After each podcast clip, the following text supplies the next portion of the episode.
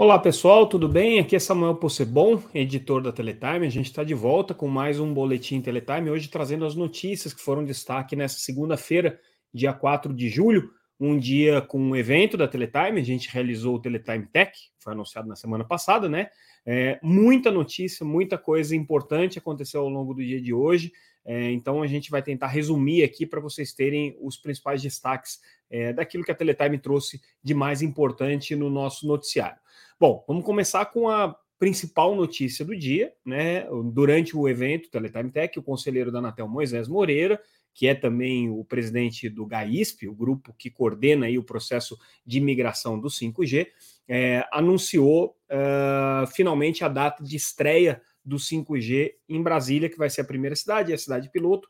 Quarta-feira, dia 6, a cidade finalmente vai ter o sinal do 5G é, ligado e todas as operadoras que já estão prontas para isso, né? Basicamente, Vivo, Claro e TIM é, já anunciaram seus planos, já estão é, preparadas aí para o lançamento, devem iniciar as operações na cidade de Brasília. É, o processo foi tomado é, com base, né? O processo de liberação foi tomado com base é, na constatação de que todas as obrigações ali que tinham que ser entregues na cidade de Brasília já foram entregues ou bem encaminhadas, né? Para isso, principalmente a questão da mitigação das interferências nas antenas parabólicas profissionais, que a gente chama de FSS. Então, é, esses é, filtros que precisavam ser instalados nessas antenas já foram instalados é, no final de semana foram realizados testes, apareceram inclusive alguns problemas, algumas dificuldades ali é, de interferência do 5G nos serviços de é, recepção nessas antenas parabólicas, mas os filtros foram instalados e, segundo o conselheiro Moisés Moreira, agora já existe é, segurança técnica, segurança regulatória e segurança operacional de que o, o, a ativação do 5G pode acontecer sem grandes problemas na capital federal. Vai ser a primeira. Outra novidade que ele trouxe, tá? Em outras notícias que a gente trouxe é, nesse noticiário de segunda-feira, mas é, eu vou resumir aqui, é que a próxima cidade que deve ser é, liberada para o 5G provavelmente é Belo Horizonte, pelo menos é isso que está previsto aí no, no cronograma. Depois Porto Alegre, está no, tá no radar aí da Anatel de fazer essa liberação, é, talvez aí nos próximos nas próximas semanas, e São Paulo também é a próxima grande é, cidade a ter o sinal liberado. Então, essas são as que estão aí no, no fluxo é, de liberação, provavelmente até o mês de agosto, isso deve acontecer. É, segundo o conselheiro Moisés Moreira, algumas dificuldades estão sendo encontradas, mas a ideia realmente de Brasília era poder ser o laboratório. Essas dificuldades vão ser mais facilmente contornadas para as próximas cidades, segundo ele já existe um fluxo de é, fornecimento dos equipamentos, a logística já está resolvida. Então, o 5G definitivamente começa a decolar agora no Brasil. É, durante o evento, a gente teve é, uma discussão com vários players, vários atores, sobre em que pé que cada um deles está com 5G, como é que foi o processo de preparação das redes. Então vamos tentar dar um resumo de uma maneira muito superficial, e aí eu recomendo vocês que leiam as matérias, porque as matérias a gente traz isso de uma maneira bem mais complexa, completa e complexa também, é, daquilo que aconteceu. É, bom, a Claro a gente já tinha trazido as notícias na semana passada, com os planos deles, como é que eles querem fazer esse processo de migração, detalhar um pouquinho mais hoje. Aí uma informação importante até é, complementando aquilo que na semana passada a gente disse. A gente colocou que a Claro, é, no planejamento dela, não prevê que os usuários precisem trocar é, de planos ou é, trocar de é, aparelho, se eles já tiverem um aparelho preparado do 5G, é, a migração vai ser automática. Vai ser, mas tem uma exceção. No caso de alguns serviços que a Claro pretende começar a vender no futuro, não agora, que vão demandar o uso do Core Standalone, que é uma parte da rede é, desenhada especificamente por 5G e preparada especificamente por 5G, vai ser necessário trocar o chip do aparelho, é, e aí, é, enfim, existe um, um, processo de adaptação. Mas também nesses casos, a ideia da Claro é que os clientes contratem alguns planos específicos para isso. Então, são planos específicos, por exemplo, para gamers, planos específicos, eventualmente, para serviços de internet das coisas, que vão requerer o uso dessa parte da rede que requer a troca do chip, porque precisa de um chip com mais memória, então o SIM card, aquele cartão que vai no celular, vai ter que ser trocado. Nesses casos, o resto funciona normal, A Claro detalhou um pouquinho mais como é que vai funcionar a agregação de frequências, as frequências de 4G que eles vão utilizar para isso, como é que eles estão já preparando a rede de voz para receber o 5G, com voz sobre LTE. Então, tem vários detalhes ali nas matérias que a gente trouxe. E a ideia da empresa é, continua sendo a de promover essa migração é, de uma maneira mais automática possível para os clientes. A TIM também está pronta. Amanhã, nessa terça-feira, dia 5, eles inclusive anunciam aqui em Brasília o lançamento do serviço. A gente vai ter mais detalhes com relação aos planos que devem ser anunciados aí pela TIM no começo da tarde. É, de qualquer maneira, a TIM está pronta também, e aí eles detalharam um pouco mais como é que foi o processo de preparação técnica da rede. Né? A TIM tem trabalhado já nessa migração para o 5G já há dois ou três anos, né? Então, é, hoje, o que se destaca ali da rede da TIM é que eles já estão com todos os componentes de virtualização da rede, de instalação é, dos data centers que são necessários para o 5G já numa etapa bastante avançada, bastante concluída. Agora, com as frequências da Oi, eles conseguem fazer também a agregação de frequências é, de uma maneira um pouco mais eficiente, que eles tinham um pouco mais de dificuldade, porque tinham um pouco espectro. Isso, esse problema já está resolvido. TIM está pronto. Pequenos provedores, pequenos é, players hoje que vão entrar no mercado de 5G. A gente está falando, não tão pequenos assim, né? Mas a BrisaNet.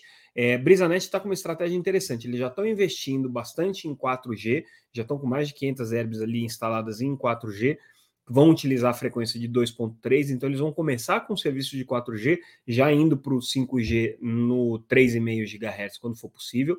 Já estão com os fornecedores contratados, já estão construindo a rede, é, tem expectativa de já ter o piloto esse ano, talvez o ano que vem já possa lançar alguma coisa, depende da antecipação. E aí, uma coisa interessante que o presidente da BrisaNet colocou é que ele acredita que seria interessante ter alguma medida do governo para fomentar os pequenos provedores a poderem entrar com mais força no 5G. Elogiou muito a regulamentação de roaming que a Anatel fez, elogiou bastante é, o esforço da agência de estar tá trazendo os players de é, regionais para o 5G, mas ressaltou que talvez investimentos de FUST que não sejam é, a fundo perdido, que sejam é, investimentos retornáveis, mas poderiam subsidiar e financiar esse início do 5G assim como o alívio da carga regulatória, é, principalmente das obrigações previstas no edital para isso. O conselheiro Moisés Moreira, que preside o GAISP, já deu a entender que vai ser difícil conseguir mexer no edital. Semana passada o conselheiro Vicente Aquino tinha soltado essa ideia,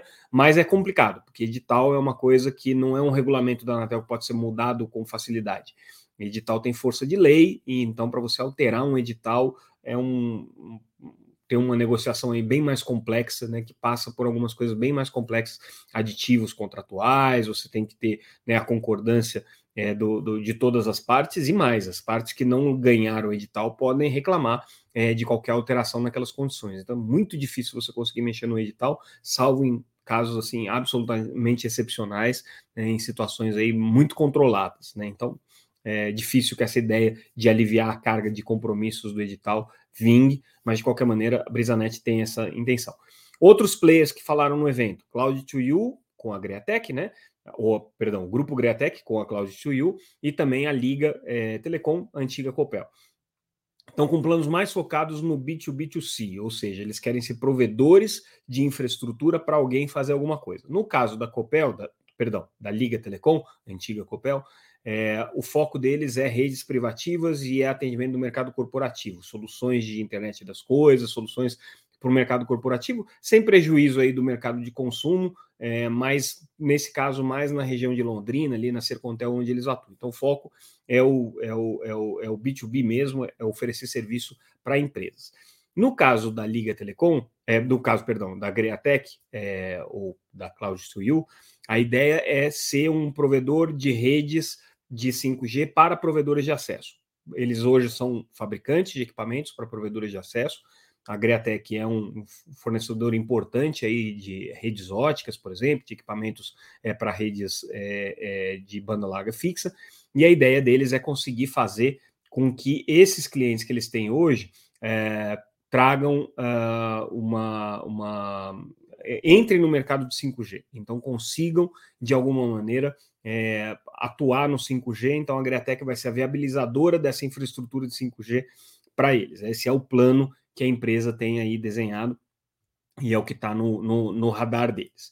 É, então, de uma maneira geral, esses são os planos aqui dos principais provedores. Lembrando que a Anatel está com aí o, o, processo de liberação é, das capitais é, no, no, no, na sequência. Né? A gente já falou de Belo Horizonte, já falou de Porto Alegre, me perguntaram aqui, acabaram de me perguntar é, sobre Rio de Janeiro. Rio de Janeiro, a Anatel ainda não tem previsão de quando vai ser a liberação, mas a ideia é que essas principais capitais possam ser liberadas rapidamente. Rio de Janeiro tem um pouco mais de dificuldades operacionais para isso, então, não deve acontecer antes é, do mês de agosto, tá? Muito provavelmente vai ficar um pouquinho mais para frente ali, mas ainda não tem previsão, tá? Então, a informação que a Anatel passou hoje para a gente é que Rio ainda não está no, no, no, radar para liberação. É, se bem que a pressão das operadoras com certeza é muito grande para que o Rio seja liberado é, o mais rapidamente possível. É, Mudando um pouco de assunto, e agora falando sobre rede privativa, que é o outro compromisso que o edital de 5G previa, né, uma construção de uma rede privativa para o governo, a novidade é que a Telebrás deve entrar no jogo. Tá? A Telebrás, estatal de telecomunicações, é, que está funcionando aí desde 2010, 2009, 2010, recriada, né, é, ocupa um papel hoje relevante na operação do satélite brasileiro, do SGDC, opera algumas redes de fibra aí de algumas estatais, né? É, ela há muito tempo tem é, se enamorado, vamos dizer assim, é, com a ideia de ser operadora da rede privativa, da rede dedicada ao governo, que está prevista no edital do 5G, tem um orçamento previsto de um bilhão de reais para essa rede privativa. E aí a novidade é que eles mandaram, o, o Ministério das Comunicações mandou um ofício para a Anatel dizendo que é, quer incluir a Telebrás nas discussões sobre a rede privativa, que a Telebrás vai assessorar o Ministério nesse debate. É interessante a gente notar isso, porque a Telebrás já tinha tido um papel importante de subsidiar o Ministério das Comunicações em alguns estudos super preliminares sobre quanto que custaria essa rede privativa. Então, o número de um bilhão saiu mais ou menos é, desses estudos que a Telebrás elaborou. É, mas o governo estava evitando tocar no assunto Telebrás. Por quê? Por que, que a Telebrás é um bicho tão é, é, incômodo para o governo? Porque a Telebrás está na lista de empresas que devem ser privatizadas de acordo com o planejamento do ministro Paulo Guedes. Ele queria vender a Telebrás. Só que entre a distância entre a vontade do ministro Paulo Guedes, né, a, as reais intenções políticas do governo de vender ou não, e conseguir botar isso em, em prática, é, se mostraram aí bastante elásticas no governo Bolsonaro, né, que prometeu começar o governo vendendo 3 trilhões de reais em estatais, que agora vendeu muito pouca coisa. É, a Telebrás estava na lista dessas coisas, mas é muito difícil conseguir vender. Por quê? Porque a Telebrás tem um interesse estratégico para os militares, porque opera o satélite, o SGDC, o satélite geoestacionário de defesa e comunicação, que é um, um projeto que nasceu no, no, no, no, ambiente militar do governo. A Telebrás é uma estatal que hoje atende os órgãos públicos, então ela, ela tem, por uma exceção ali da lei de licitação, ela consegue é, ser contratada sem é, licitação, então fica muito mais fácil para os órgãos públicos. E ela está travestida dessa aura de ser uma empresa, por ser estatal, ser uma empresa segura e tudo mais. O que não corresponde muito à realidade, porque ela usa os mesmos equipamentos, as mesmas tecnologias e, enfim, ela não tem nenhum é, atributo técnico que faça dela diferente das empresas privadas de telecomunicações. A única diferença é que os seus funcionários são funcionários do Estado, porque são contra, com, contratados mediante concurso público. Mas, fora isso, não tem nenhuma garantia excepcional de que a rede da Telebrás é mais ou menos segura do que qualquer rede é, privada, é, da iniciativa privada existente aí. Mas tinha essa discussão: qual vai ser o papel da Telebrás? E o governo estava evitando tocar nesse assunto, é, né, para todos os efeitos quem ia operacionalizar essa rede RNP, é, a Telebrás quase não aparecia nas conversas, mas aí teve essa novidade agora. Né? Então, o, o governo admitindo que a Telebrás vem para o debate sobre a rede privativa, e a gente já de muito tempo desconfia que é, todo esse trabalho, essa discussão de que vai ter uma rede privativa, não sei o que, era para dar um propósito de existência para a Telebrás. Então, ela vai ser a empresa que provavelmente é estatal, que vai provavelmente operar essa rede dedicada ao governo. É, Pode-se discutir isso se faz sentido ou não do ponto de vista econômico, se faz sentido ou não do ponto de vista de otimização dos recursos públicos, mas o fato é que é preciso dar um sentido para a existência da Telebrás, né? E ela é, tem razoavelmente aí um papel é, que pode ser ocupado dentro dessa frente, desde que ela tenha garantia de que ela consegue fazer uma coisa diferente da iniciativa privada, ela tenha condições é, de se financiar nesse processo, que ela não custe para os cofres públicos e, portanto, para o interesse público, é, e desde que ela consiga fazer isso com eficiência. A Telebrás é uma empresa hoje minúscula comparada com qualquer é, empresa de telecomunicações, mesmo comparado com as, as, principais PPPs aí, as empresas regionais, ela tem um porte muito menor, né? Infinitamente menor. A quantidade de redes de fibra da Telebrás é muito menor do que um, um, um provedor regional de porte pequeno. Né? É, então, ela vai ter que cavar o seu espaço aí e parece que está conseguindo cavar. Vamos ver como é que vai ficar a evolução aí dessa discussão sobre o papel da Telebrás na rede privativa, mas é uma coisa que a gente tem que ficar de olho. Interessante também que a gente teve no, no evento de hoje uma apresentação da Vital sobre como que eles, como redes neutras, a Vital é uma grande novidade aí do mercado de telecomunicações, que é uma rede neutra que surgiu de um ano para cá, a partir da rede da Oi, né, e que vai prestar serviço para todo mundo. E aí a gente traz uma notícia interessante é, sobre o papel que a Vital é, espera desempenhar com relação à questão do 5G, como que ela vai atender as empresas 5G. Qual que é a grande dificuldade da Vital? Ela tem uma rede neutra que tem que atender vários clientes diferentes, o que eles chamam de tenants, né, de é, é, é, inquilinos dessa rede, é, ou arrendatários dessa rede. O, no caso da, da, da Vital, ela tem um, pro, um projeto bastante aberto né, para atender principalmente a Oi, porque é a principal cliente, mas vai atender vários outros é, é, clientes, inclusive querem chegar no mercado 5G. Qual é a dificuldade do 5G, tecnicamente? O 5G tem a possibilidade de você fazer uma série de é, funções na rede que vão requerer um grau de controle que a gente é, chama é, de funções do core da rede, né, que é a parte de, de software que controla a rede, muito específicas e complexas e elaboradas. Então, o core da rede da, da Vital, para ela atender as empresas de banda larga móvel, precisa estar preparado para isso. As empresas de banda larga móvel, as operadoras móveis de 5G, têm que se conectar à rede da Vital e conseguir fazer esse controle core com core, né, o core da, das operadoras de banda larga móvel com o core da Vital, e eles precisam se falar. Como é que a Vital fez isso? Desenvolveu uma série de APIs de rede, que é um negócio que já se fala no mercado de telecomunicações há muitos anos, né?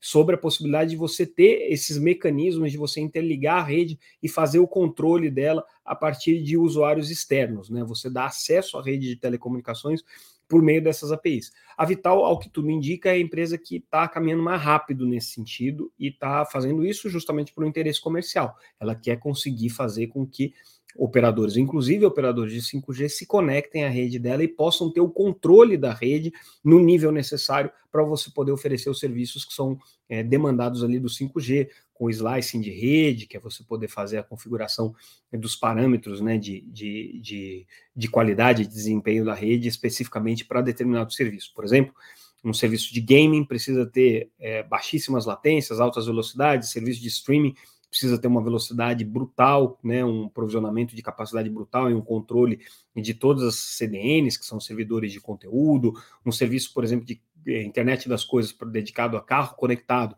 tem que ser latência em tempo praticamente é, é, de fibra, né, latência de milissegundos, pouquíssimos milissegundos, porque você está dirigindo um carro conectado, é, ou controle de, de fábricas e tudo mais.